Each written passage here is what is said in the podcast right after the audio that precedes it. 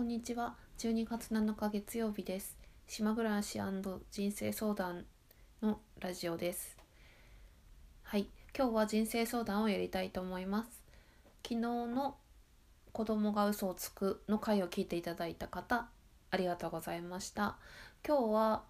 今から話をするんだけど、その前にどんな話をするかっていうことをちょっと先に言っちゃいますと、自分中心心理学っていう話をしたいと思います。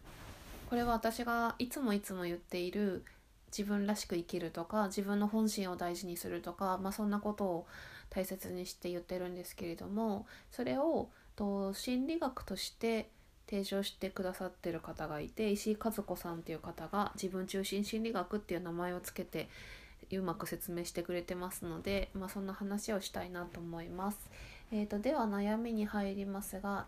30代女性の方でこの方お医者さんだそうです。読みますね。えーと、内容としては、えー、お姉さんとの関係性について悩んでいてで相談者さんは30代なんだけどお姉さんは、えー、自分よりも結構年が離れているみたいでで子供の頃からお姉さんはね体が弱かったんですって。で体が弱くって入退院とかを繰り返していてで相談者さんは結婚してるんだけどお姉さんは結婚をしていなくって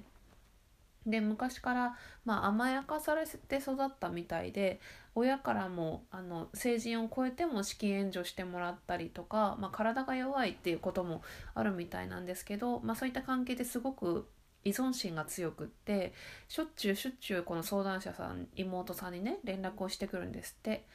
で最近ですね入院とか手術をしてからその連絡の頻度がすごく多くなってで遠回しに自分のことを看病してくれって言ってきたりとかあとなんかいろんな愚痴を聞かされてるんですって。で本当はもうこの相談者さんとしてはもう愚痴を聞かされるのも辛いしあとは自分がその医療従事者ってあることもあるからそのコロナの関係もあるからその県外に移動とかもしたくないんだけれどもしたくないんだけどそれでもやっぱり体調が悪いって言われると心配だしあのついついね面倒を見てしまうんですよ、ね、あのこの妹さんの。でそういう関係性がもう 10, 10年以上続いてるんですって。でうんと親も親でずっとこの妹さんには資金援助したりとかいろんなことをしてたんだけど将来的にはその妹さん相談者さんにお姉さんの面倒を見てもらいたいっていう気持ちがあるらしいんですよね親としては。そうそれででなんかいろんなことをね妹のサポートをしてきたんだけどまあ会えば会ったで愚痴を言われるしであなたは頭がいいからいいよねとかって嫌味言われちゃったりとかなんかとにかく 苦しいことばっかりなんですってでも本当にもう疲れてしまったので、まあ、こういう関係性をやめたいんだけれども親に面倒見ることを期待されてるしどうしたらいいですかっていう質問になります。はいでうんとねまあこの悩みで私がいつも言う言うとしたら自分がもうこの人は疲れちゃって面倒見てくる見たくないって言ってるのでだったら自分のあの思った通りに行動ししたらいいじゃんっていうそれでね終わりなんですけどちょっと改めてまたここでその自分中心心理学っていうことのあの説明をしたいんですけど、えーとね、自分中心心理学っていうのは自分自身の気持ちとか、えー、欲求ということを、うんと、基準に考えてそれをもとにあの行動をするっていうことなんですよね。でそうすることによって、えーと、自分自身のえーと、自由とか相手の自由も認められて、まあ、人間関係とかが円滑に進んでいきますよっていう話になります。でもちろん自分自身にも無理とかストレスがかからない状態になるんですよね。でそれの反対っていうのが、うんと、他者中心っていうことになるんですけど他者中心っていうのは、えーと、と今のこの相談者さんの状態そのまんま本当は自分は面倒を見たくないし愚痴も聞きたくないし辛いのに結果10年以上もそうやって面倒を見たりしてるっていう状況じゃないですか。それが他者中心なんですよね。で他者中心っていうのはその他人の感情とか世間体とか親がどう思うかとか伝統とか地域のこととかまあ、そういう外側のことを基準にしてる考え方ででもねこれやっちゃいますよねついつい。なんか私もだからこの自分中心心理学っていう言葉を教えてもらったのは前にも話したことありますけどコマーシャルでもやっている得意を理解するならここならっていうサービスがありましてそこで私がそのサービスどんなもんなのかなって試してみたくて1,000円払ってあのカウンセラーみたいな方に相談をしたんですよね試しに。で私がその時相談したのはちょっと簡単に喋りますけど簡単に喋っちゃうとそのどこが悩みなのって言われちゃうかもしれないけどあのお正月に実家に帰るのが嫌だっていう 相談をしたんですよね。まあ、それをすごくもうちょっと詳しく言ったんだけど、まあ、そしたら、まあ、やっぱりその方がおっしゃってくれたのはその自分中心心理学に基づいてまず1つ目自分の気持ちを一番大事にしてそれを基準に生きるということを決める。で2つ目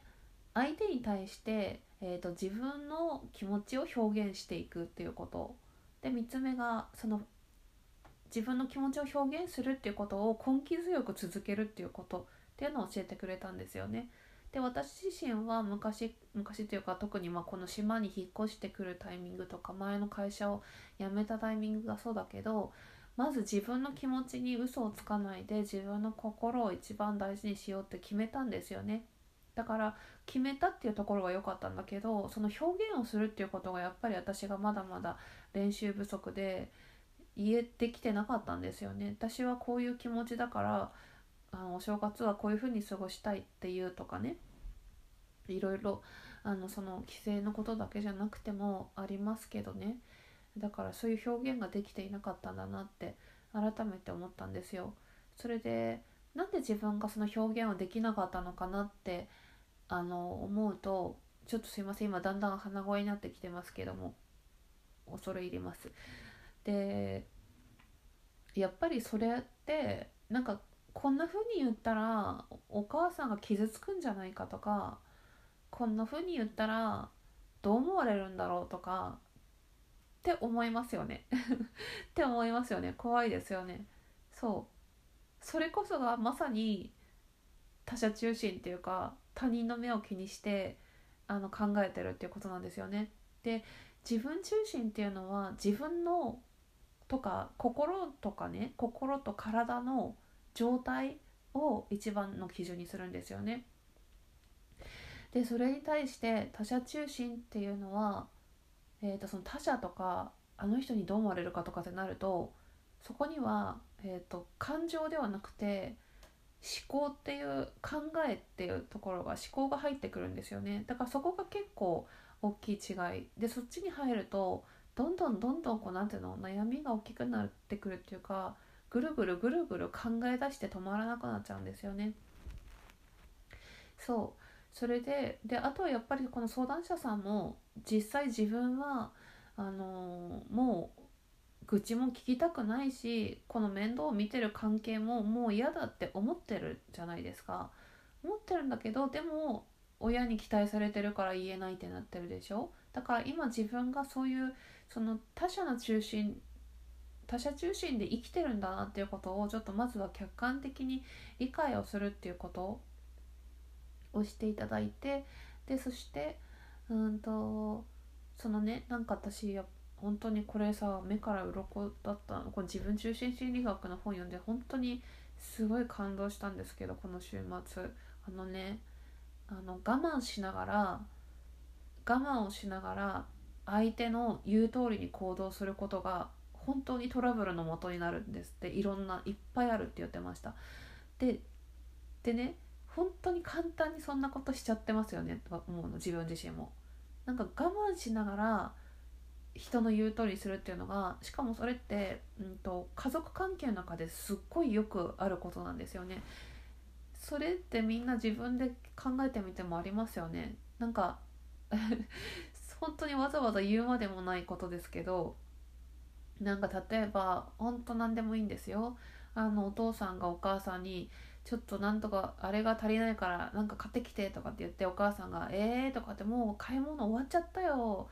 もうめんどくさいのにって言って文句言いながら出かけるとか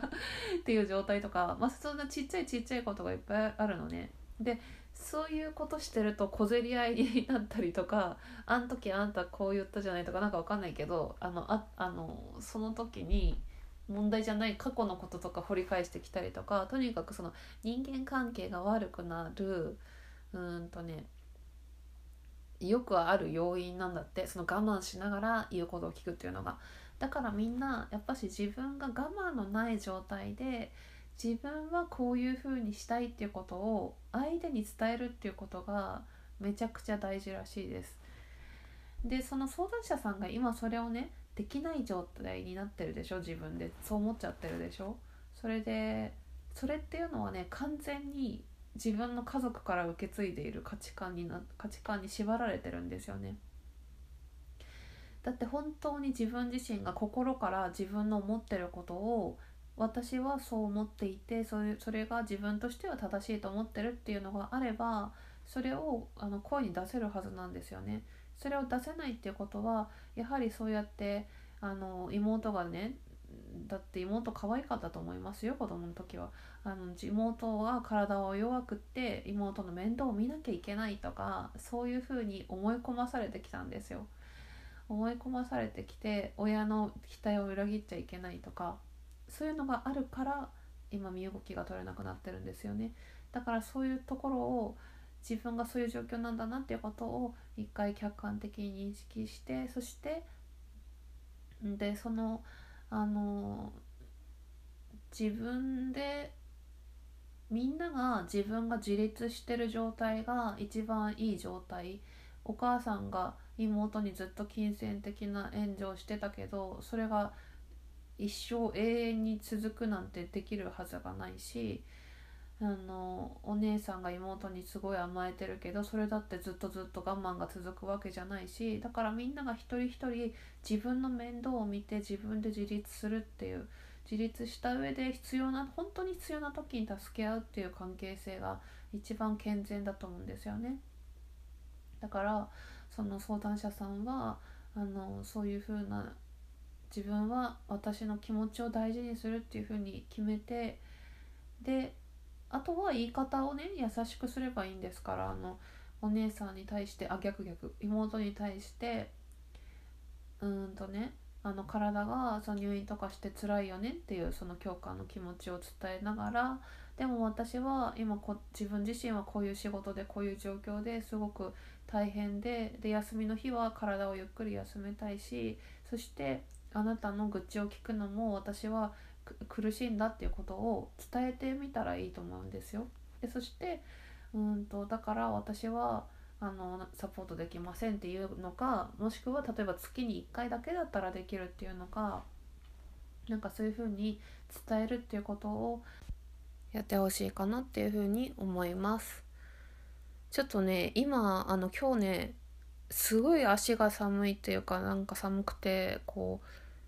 うあの今ね布団の中に潜ってね録音してたんですよ。なのでちょっと毛布のガサガサっていう音とかが入ってたみたいなんでお聞き苦しくて申し訳ありません。あとあの時間を見ないで喋ってたんでまた10分過ぎて14分ぐらいになっておりました。なのでちょっと今日あんまりねあの今日お腹が痛くてうまくなんか元気がないんですけどあの相談は以上にしたいと思います。はい。では最後まで聞いてくださいましてありがとうございました。またよろしくお願いします。